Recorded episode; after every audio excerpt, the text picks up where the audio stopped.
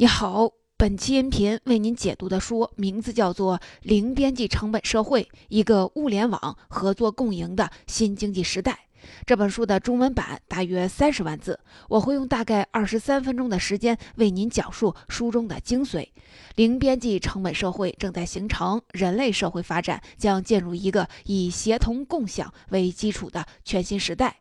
在开始讲述之前啊，大家可以先试想一个这样的场景。未来的某一天，商品和服务的价格变得十分的低廉，我们不需再为获得它们付出昂贵的代价。房子、汽车、能源、教育，诸如此类，现在还是大笔开支的东西，我们通过网络就可以很便捷、很廉价的得到，甚至都不用花钱。那该是多么美好的一件事情！著名的经济学家杰里米·里夫金。在他的著作《零边际成本社会》中，就预见了这样一个社会的到来。继上一部著作《第三次工业革命》之后，杰里米·里夫金继续他关于可持续发展经济模式的研究。他大胆预言，资本主义经济将逐渐的退出历史舞台，以协同共享为基础的新型经济发展模式将成为人类社会未来发展的主流。在本书中，作者认为以通信互联网、能源互联网和物流互联网为依托而形成的物联网，将极大提高人类社会的生产力，消费者同时也将成为生产者、共享者，并最终可以促使商品和服务的边际生产成本无限接近于零。从而带领人类社会进入一种协同共享的新型发展模式。在这种模式下，每个人都可以获得一种前所未有的满足感。本书作者杰里米·里夫金是当代著名的经济学家，现任华盛顿特区经济趋势基金会总裁。他曾为世界多个国家提供经济发展方面的政策咨询，而他本人对于可持续发展经济模式的探索，也引起了世界各国政要和经济学家的浓厚兴趣。杰里米·里夫金同时也是一位高产的畅销书作家。他的著作主要有《新文明时代》《工作的终结》《第三次工业革命》等等。从本书中，我们将深入到他的研究体系之中，全面了解其几十年来丰硕的研究成果，并对未来社会进行一次谨慎合理的想象和展望。介绍完本书的基本情况和作者的概况。那么，下面我就为你来详细的讲述书中内容。这本书主要讲述了三个重点内容：第一个重点是什么是零边际成本社会呢？第二个重点是零边际成本社会是如何实现的呢？第三个重点是零边际成本社会对人类发展有什么深远的影响吗？先来看看什么是零边际成本社会。首先来看什么是边际成本。所谓的边际成本，就是每多生产一件产品所带来的总成本的增量。举个例子，比如生产一辆汽车的成本是五万元，生产两辆汽车的总成本是十万元。随着第二辆汽车的生产，总成本增加了五万元，那么这增加的五万元就是边际成本。而所谓的零边际成本，就是总成本增量趋向于零的一种极端状态。比如生产一个杯子的成本可能会很高，但是当生产到第一百个、一千个杯子的时候，由于生产技术和生产效率的大幅提升，每再多生产一个杯子所增加的成本往往会变得很低，甚至可以忽略不计。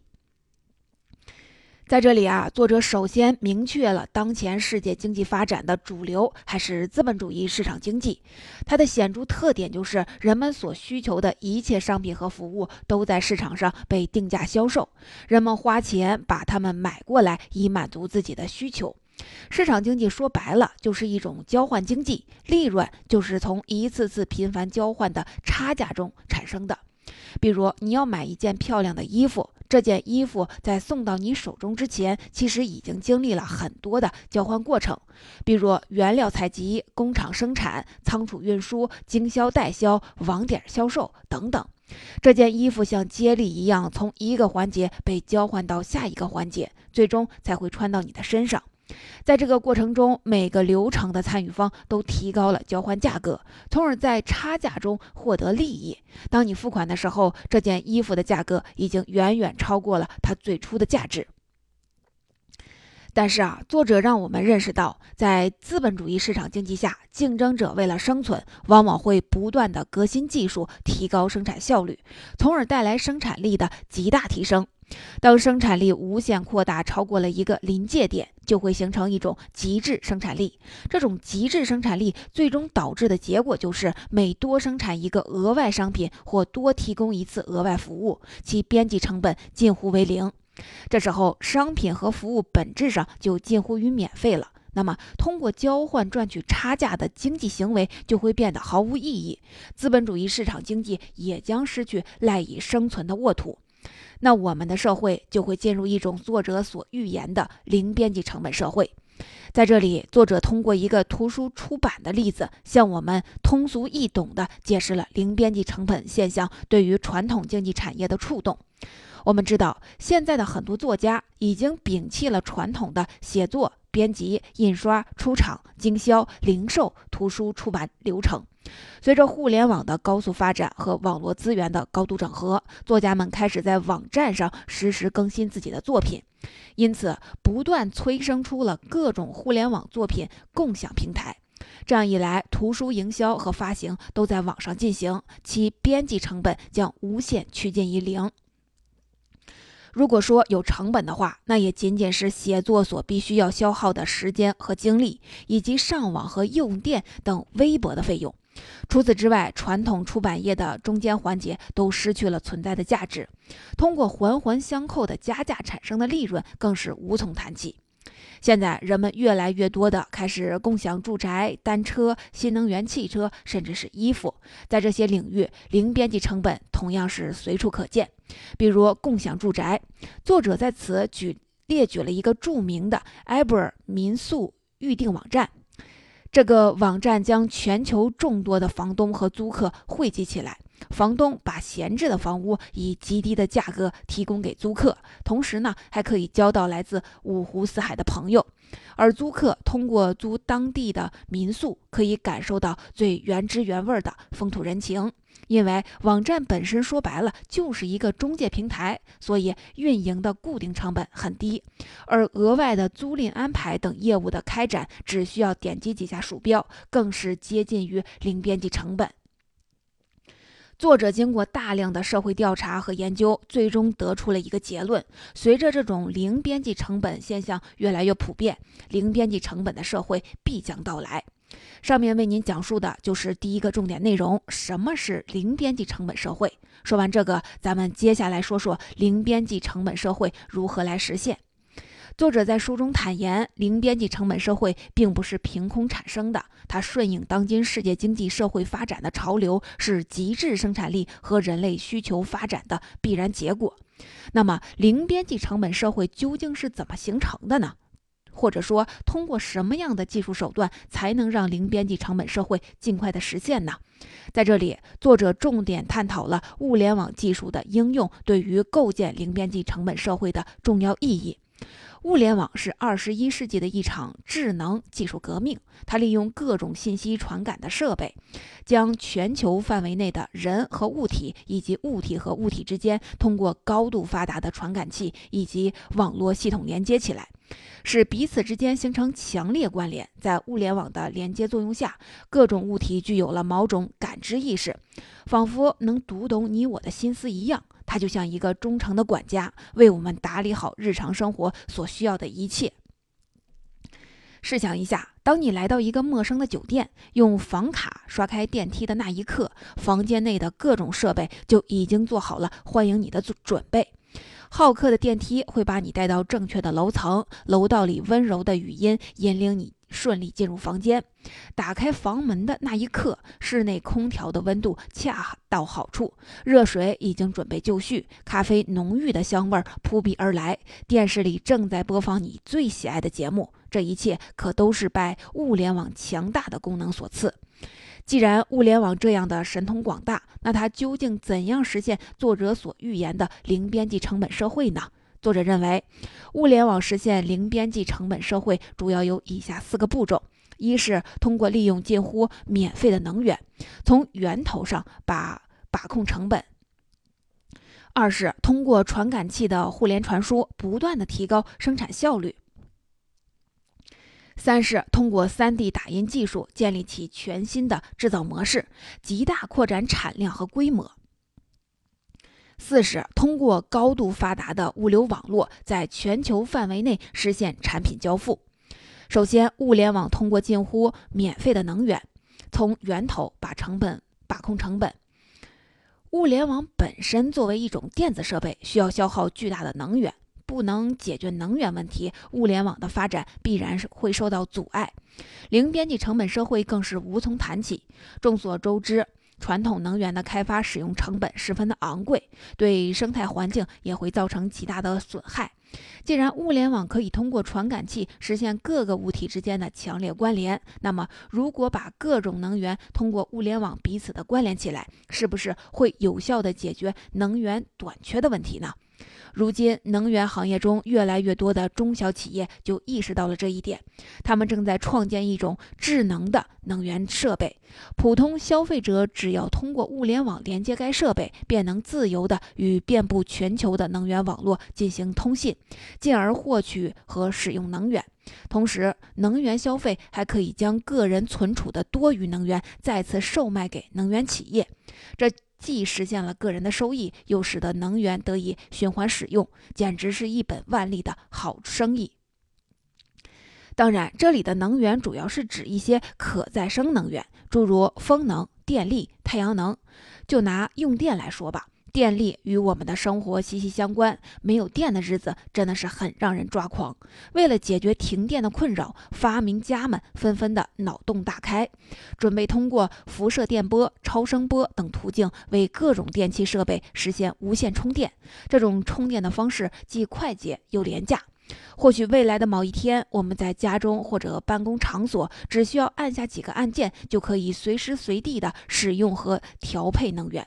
作者甚至这样乐观的预言：未来的银行可以为普通消费者提供充足的贷款，让家家户户建立属于自己的微型网络能源体系。当这种体系遍布全球的时候，能源将变得和互联网上的信息一样，其分享和管理的边际成本将会变得很低。其次，物联网通过传感器的互联传输。不断的提高生产效率。理论上来说，传感器可以将人与各种物体进行互联，从而获取所需要的数据。然后，传感器再将这些数据传回给需求方。比如，现在很炫酷的可穿戴设备，就像电影中超级特工那样，把传感器植入我们的衣服、眼镜、手表中，我们穿戴上它们，就可以随时获取想要的任何人体数据。而这些数据时刻的提醒着你，你该喝水了。该睡觉了，或者你必须要去医院了。这么说吧，传感器就像是信息界的传递员，它保证将数据完整、准时、有效地送达到客户手中。对于产品制造商来说，传感器的出现可谓是一大福音。他们可以根据这些传感的数据，既既有的生产模式进行调整，不断的优化生产流程，降低生产成本，最终达到边际成本近乎为零的状态。比如，一家超市安装了传感器，那么超市就会了解哪些年龄层次的顾客对哪些商品最感兴趣，最终采购了什么商品。哪些商品被再三的斟酌之后又被放回了原处？哪些商品又无人问津？传感器将这些数据传递给产品制造商，商家就会通过对数据的分析，不断的调整生产、仓储、物流等各个环节，最终最终形成一种最优的生产供货流程。第三，物联网通过 3D 打印技术建立起全新的制造模式，将极大扩展产量和规模。比起传统的生产模式，在原材料使用上，3D 打印的成本将会低廉很多。沙子、石头，甚至废弃材料都可以为它所用。消耗的能源完全可以通过物联网进行免费获取。后续的产品交付、推广、传输也完全可以依靠物联网进行。因此，对于产品制造商来说，3D 打印可以说是完美诠释了零边际成本的概念。更重要的是，3D 打印像我们平时打印普通文件一样，可以一次性将产品打印成百上千份。比起传统的工厂流水线生产，在扩大产量和规模这一层面上，3D 打印具有明显的优势。可能有些人对 3D 打印技术还不是很熟悉。其实，所谓的 3D 打印，说白了就是通过打印的方式建造物体的技术。3D 打印机与普通打印机的工作原原理其实差不多，只不过 3D 打印机内部装的是塑料、金属等实实在在的制造材料。当我们按下打印的按钮，这些材料就会依照设计好的程序打印出产品。3D 打印技术是在物联网遍布全球的大背景下而产生的全新制造模式。有了 3D 打印机，人们就可以随时随地的打印所需要的各种产品，不必再为产品短缺而苦恼。因此，3D 打印技术也正如作者所说，使得消费者也可以成为生产者的理念得以真正的实现。作者在这里列举了英国皇家艺术学院的研究生马库斯·凯泽的一项发明。他制造出一台能将沙子打印成玻璃的 3D 打印机。在撒哈拉沙漠，马库斯已经成功的利用太阳能将现场的沙子打印成一套精致的玻璃成品。他所需的成本仅仅是一堆沙子和几块光伏板。但产生的效果却很惊人。同时，作者指出，随着 3D 打印技术越来越多的应用于生产制造领域，工人们得以逐渐从工厂和车间解放出来，重新回归到更加自由的个人空间。作者用八个字总结了 3D 打印技术的未来：普天之下皆可打印。3D 打印技术的出现，推动着人类向零边际成本社会又迈进了一步。最后，当产品以接近于零边际成本被制造出来，那么他们如何以极低的成本交付到客户手中呢？在这里，作者重点探讨了物流共享的重要性。随着传统物流模式运输成本过高以及覆盖地域过窄的弊端，许多企业开始寻求一种基于全球网络通信设备而建立起来的现代物流体系。这种物流体系是什么呢？简单说吧，比如你人在北京，然后从深圳的厂家网购了一套组合家具，结果几个小时以后，这套组合家具就出现在了你北京的家中。很神奇，是不是？作者进一步的解释道：如果一家企业可以调配国内所有的仓储配送中心，而这些仓储配送中心又被纳入到了一个统一的物流网络中管理，那么配合着 3D 打印技术的使用，企业就可以将产品制造程序发送给离客户最近的仓储配送中心，在那里的 3D 打印机上打印出产品，然后迅速地将产品送到客户手中。因此，传统物流业的运输成本将大大降低，而更更重要的是，这极大的缩短了产品抵达客户手中的时间。在产品质量对等的情况下，效率便会成为企业留住库客户的杀手锏。上面为您讲述的就是本书的第二个重点：零边际成本社会是如何实现的。说的来说，这是得益于物联网技术的飞速发展。具体来说，物联网通过利用近乎免费的能源、传感器互联、3D 打印制造和物流共享，使零边际成本社会的实现能成为可能。下面来为您说一说最后一个重点：零边际成本社会对人类发展有什么深远的影响呢？总的来说，影响主要有以下三个方面：一是全球协同共享时代的来临；二是全球经济秩序的建立；三是人类将会以形成以同感文明为基础的生物圈意识。第一个影响即全球协同共享时代的来临。随着以物联网为标志的智能技术的广泛应用，能源的产生和利用、商品和服务的提供、物流运输、医疗教育、娱乐休闲等各个领域的边际成本都将趋于为零，而且消费者同时也将成为生产者。大家在。物联网的世界里，得以共同制造产品，共享劳动成果。因此，一种以协同共享为标志的社会发展模式将会被建立起来。在这种社会形态下，没有谁管理谁、谁支配谁的说法，人人自由平等，共同为美好的生活而齐心协力，共享社会发展带来的福利。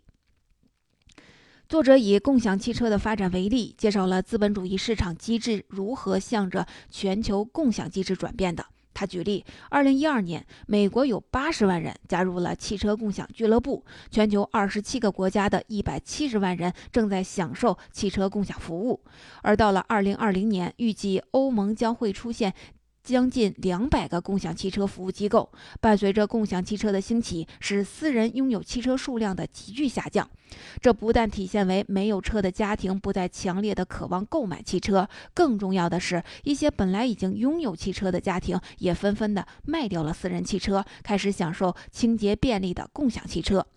私人拥有汽车减少，还带来了一系列的连锁效应。最明显的就是生活环境的极大改善，人们开始寻找低碳绿色的出行方式，比如共享单车的兴起就是最好的例子。而且，上班族不会为上下班时间的堵车而烦躁不安，人们可以把堵车、浪费在路上的时间用于从事更加有意义的活动。这对于个人生活品质的提升，无疑是一次伟大的飞跃。第二个影响即全新经济秩序的建立。作者坦言，现在全世界范围内占主导地位的还是资本主义经济。零边际成本社会的到来，并不会使资本主义经济很快就消亡，而协同共享的经济发展模式也不会一蹴而就。一种新型的合作关系或许可以暂时缓冲二者之间的矛盾。这种合作关系，具体来说，就是代表资本主义经济的传统企业良心发现，在追求经济利益的同时，也让社会更多的共享发展成果。而秉承共享理念的一些社会组织，则借助传统企业雄厚的财力支持，更好地完成其协同共享的宗旨。但是，作者也坦言，这种合作关系说到底只不过是一种转型期的过渡手段而已，最终的结果将是一种基于共享理念的新经济秩序在全球范围内被建立起来，而资本主义经济将会被边缘化。他甚至直接点名，大约在二十一世纪的中叶，这种新经济秩序就会占据经济发展的主导地位，人类的生产生活方式乃至世界观、价值观都将被彻底的重塑。作者的观点很前卫，能否实现，让我们拭目以待。第三个影响，人类将会以形成以。同感文明为基础的生物圈意识，在协同共享的经济发展模式影响下，不仅仅衣食住行的方式将发生变化，更重要的是观念的改变。人们不会仅仅局限于对财富和名誉的拥有，而更加注重心灵的归属感以及幸福感，因为人们意识到，随着财富的无限递增，幸福感反而呈现出递减的趋势。那么，腰缠万贯的富人沉溺于纸醉金迷之中，换来的却是心灵的空虚和孤独。作者假设了这样一个场景：当你老的已经走不动的时候，躺在床上回忆起来，往往不是功成名就的时刻，而是与知己聊天时精神世界得到的满足感。因此，在共享经济时代，通过时刻分享工作生活经历，坦诚交流对于产品的使用感受，人与人之间的关系也将变得更加紧密。大家意识到，通过共享活动而产生的情感共鸣，才会使人们真正的感受到生命的意义。而且，人们的情感共鸣不不再仅仅局限于亲人和朋友，而进一步的延伸到世界的各个角落。如今，通过高度发达的社交网络，越来越多的年轻人与世界各地的同龄人共同的在线学习，或者聊天，或者打游戏。他们利用网络这种现代化的方式，消除着现实中的种族、文化、地域种种的界限。一种以情感共鸣为基础的同感文明正逐渐的建立起来。所谓的同感，就是人与人之间对于某种事物的看法趋于一致的状态。当这种同感文明蔓延至整个人类社会，便会形成一种具有共同认知感和归属感的生物圈意识。这种生物圈意识说白了就是一种地球村的状态。在地球这个大村子里，你可以做到夜不闭户，有困难时随时会有人帮你，心烦意乱的时候，父老乡亲都会在你身旁开导你。大家都彼此的敞开心扉，畅谈理想和共享人生。在生物圈意识的影响下，“人人为我，我为人人”的协作精神将成为人们信奉的行为准则。而且，作者认为，这种生物圈意识最终将会囊括到地球上所有的生物，人类和地球上的各种生命体将会成为相亲相爱的一家人，大家守望相助，和谐共处，共同探寻幸福的意义和生命的真谛。说到这儿，这本书的内容就聊得差不多了。下面来简单的回顾一下。首先，我们说到了零边际成本社会的概念。随着智能技术革命的广泛开展，极致生产力的出现成为可能。它将最大限度降低商品和服务的边际成本，最终使它们达到一种近乎零边际成本的状态。随着各个领域零边际成本现象的涌现，资本主义经济将受到严峻挑战。零边际成本社会将成为未来社会发展的主流。其次，我们说到了零边际成本社会如何实现，这得益于物联网技术为标志的智能技术的广泛应用。物联网将全球的资源高度的整合，让能源共享和免费获取成为可能，并衍生出 3D 打印技术等一系列新的商品和服务制造模式，最终使全球共生协作、生产、分享所需的商品和服务成为可能，并引导人类社会向着零边际成本社会大踏步的迈进。最后，我们说到了零边际成本社会对于人类发展的深远影响。一种协同共享的社会发展模式将会被建立起来，共享代替私有成为经济发展的主打歌。人们通过全球范围内的共享而获得物质满足乃至精神世界的情感共鸣。人类将彻底的打破地域和种族的限制，逐渐形成全球性的生物圈意识，体会到一种前所未有的归属感和幸福感。